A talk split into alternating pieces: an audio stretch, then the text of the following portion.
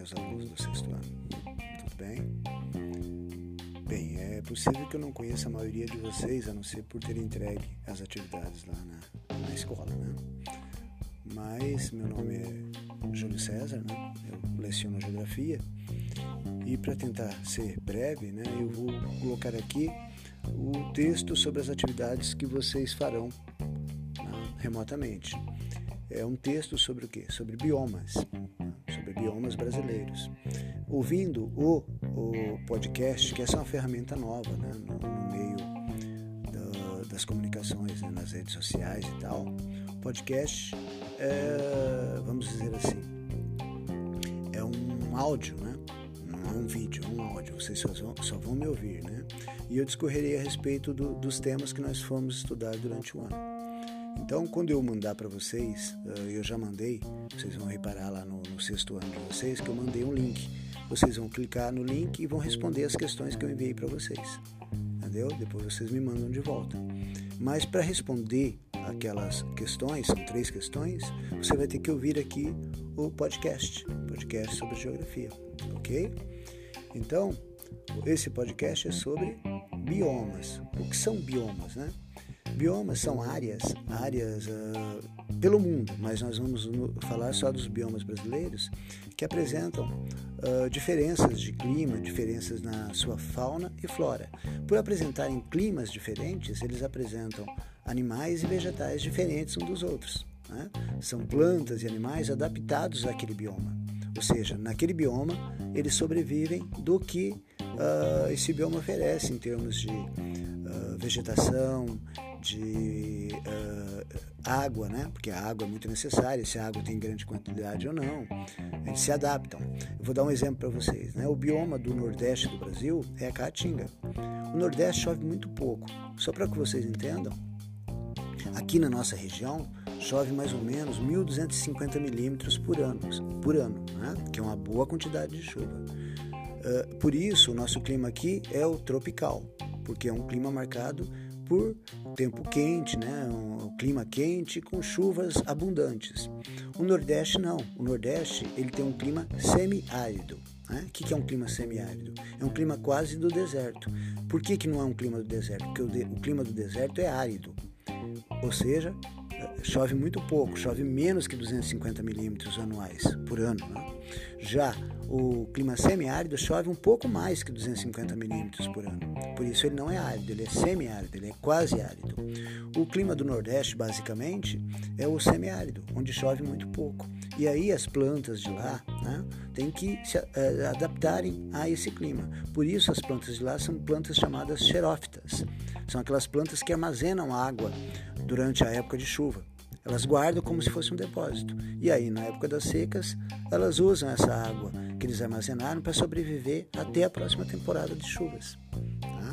Então, esse é, o, é o, um bioma lá da região nordeste do Brasil. Já no, no nossa região, a região centro-oeste do Brasil, né? o Mato Grosso do Sul fica na região centro-oeste do Brasil. E nós nos localizamos onde? No sul né, do Mato Grosso do Sul. O Mato Grosso do Sul é um estado que faz parte da região centro-oeste do Brasil.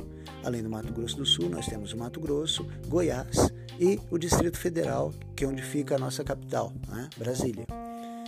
Então, nós, a nossa região de Amambai, está localizada no sul do estado do Mato Grosso do Sul.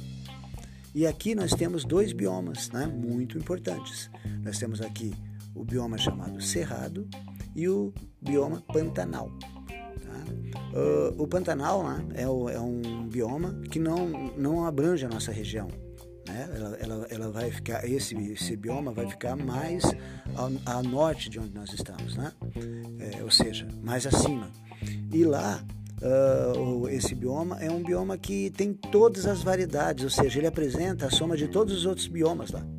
Por isso é uma variedade tão grande de animais que vocês uh, perceberam no Pantanal. Você vai ter a onça pintada, você vai ter o jacaré, você vai ter a ima, né? o tamanduá, sem números de animais adaptados àquele bioma.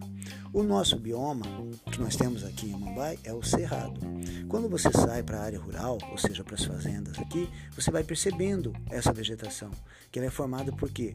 Por árvores não muito altas, né? de média altura, com casca grossa, folhas ásperas, né? É, que são típicas desse, desse nosso clima.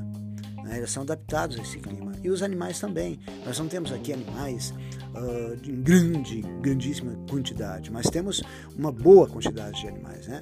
Você aqui na, na fazenda você encontra animais é, como a onça, como o tamanduá, né? vários tipos de, de, de uh, serpentes, né? cobras, uh, a sucuri, né? que é tradicional da nossa região.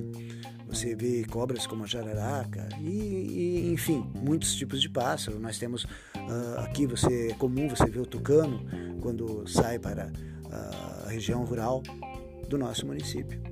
Então, o, o bioma principal da nossa região qual seria então? O cerrado certo? Um outro bioma que nós temos aqui na nossa região, mas que não não está diretamente na, na região onde nós vivemos, mas no Mato Grosso do Sul, mais ao norte, é o Pantanal. Esses são os dois biomas. Quando você sai daqui de Amambaia e vai em direção ao estado do Paraná, uh, aí nós temos o Cerradão. O que seria o Cerradão? É o cerrado, mas com árvores mais altas, mais grossas e outros, outras variedades de animais, aves, né, anfíbios. Por quê? Porque vai mudando. Né? E aí no Paraná o clima é um pouco mais frio que aqui. Né? E daí chove um pouco mais, então os animais de lá vão se adaptando a esse clima e a essa vegetação. Entendeu? Então, quando nós formos estudar mais a fundo, nós também veremos os biomas não só da nossa região, não só do Brasil, mas do mundo, né? Como eles são diferentes, o que eles têm de igual, qual a influência que ele tem na nossa vida, né? tudo isso, ok? Mas só com isso que vocês ouviram de mim aqui, vocês já poderão responder as questões que eu já mandei para vocês no grupo do sexto ano, ok? Qualquer dúvida me chame no, no, no privado, tá? E eu esclarecerei, eu responderei melhor qualquer dúvida que vocês tenham, certo? Então, até a próxima, até o próximo dia que nós nos veremos na escola e, se Deus quiser, futuramente nos veremos na sala de aula. Um abraço do professor Júlio.